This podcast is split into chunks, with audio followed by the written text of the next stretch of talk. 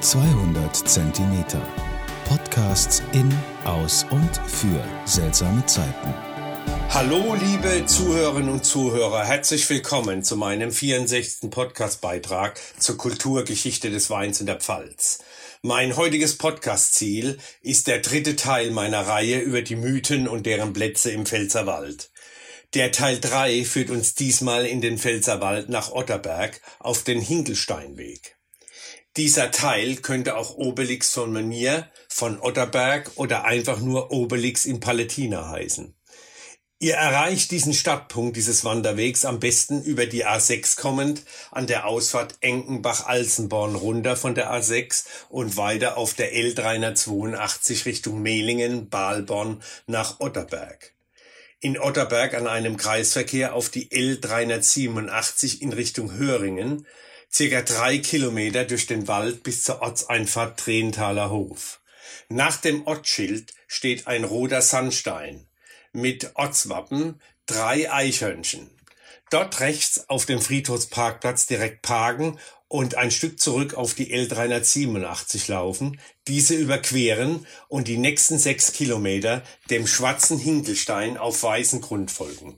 Die Strecke ist sehr gut ausgezeichnet. Alternativ könnt ihr natürlich auf eurem Navigationssystem 67697 Otterberg und den Ortsteil Trenthaler Hof eingeben.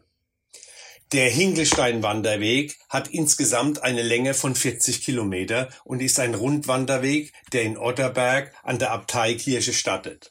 Allerdings für euren Sonntagsausflug empfehle ich euch die Strecke vom Drehenthaler Hof zum Menier, Hinkelstein und wieder zurück zum Ausgangspunkt.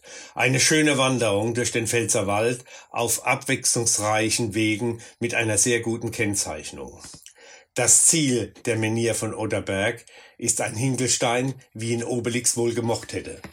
Das Ziel lädt mit Bänken und Tischen zu einer Rast ein und danach wandert ihr den gleichen Weg wieder zurück zum Auto. Für diese circa zwölf Kilometer lange Wanderung mit einem Höhenunterschied von 300 Metern solltet ihr circa zweieinhalb Stunden einplanen.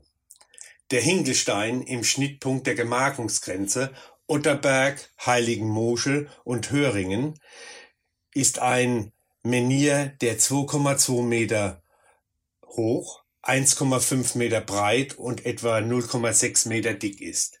Direkt neben ihm stehen die Grenzsteine der Grafschaft Falkenstein und dem Kloster Otterberg. In einer Urkunde von 891 wurde er als Walerstein oder Römerstein benannt.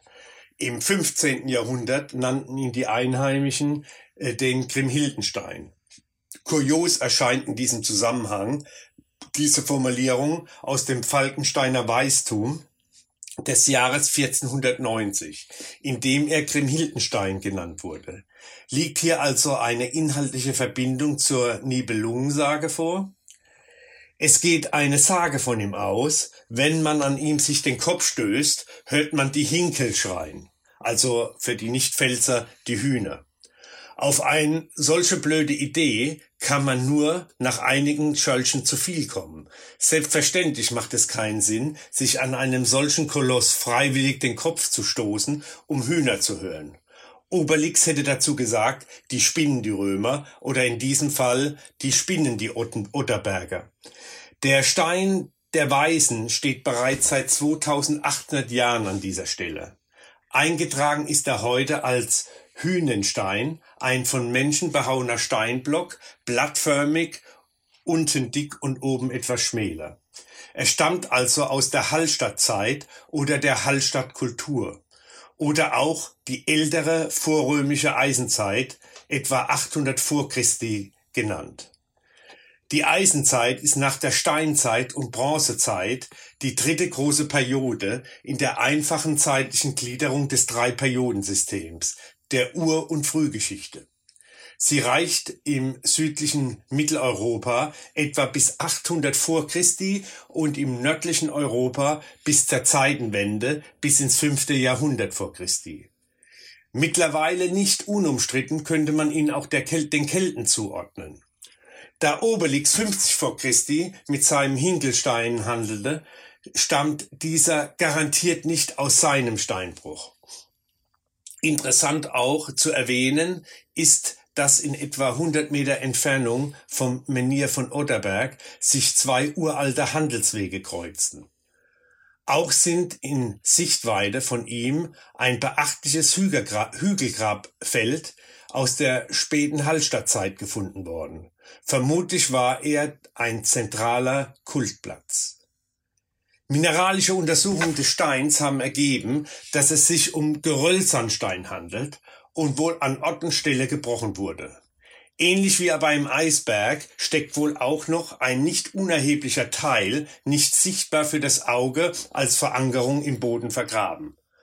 Abschließend möchte ich noch erwähnen, dass ihn der bekannte Prähistoriker Karl Schuchert, verstorben 1943, den Menhir als ein Seelenstein deutete. Also somit ist ein Bezug zu den Gräbern in der Nachbarschaft zu suchen. Das Mystische an ihm ist die Sage, das Berühren des Steins heilt Krankheiten. Aber bitte nicht den Kopf an ihm stoßen, äh, dies könnte zu Hühnergeschrei und vor allem zu Kopfschmerzen führen.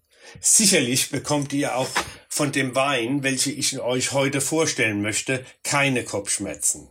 Sein Name ist außergewöhnlich wie der Hinkelstein. Vom Weingut Hammel aus äh, Kirchheim ein 2019er Müller-Thurgau Trocken mit dem Namen In the Mood for Müller. In klassischer Vertretung seiner Sorte mit 12,5 Prozent Alkohol. In der Nase ein Duft von weißem Pfirsich, Zitronenschalen, Muskat und Rosenblätter, vielleicht auch feine Kräuter. Diese mittelintensiven Aromen werden von einer feinen Säure in einem mittelgewichtigen Körper mit guter Länge im Abgang balanciert. Back to the Roots. Diese alte Rebsorte wird immer populärer. Auch oder gerade bei uns in der Pfalz. Danke an Christoph Hammel für diesen leckeren Tropfen. Ich hoffe, mein Podcast hat euch heute wieder gefallen. Zum Wohle die Pfalz, euer Michael Born.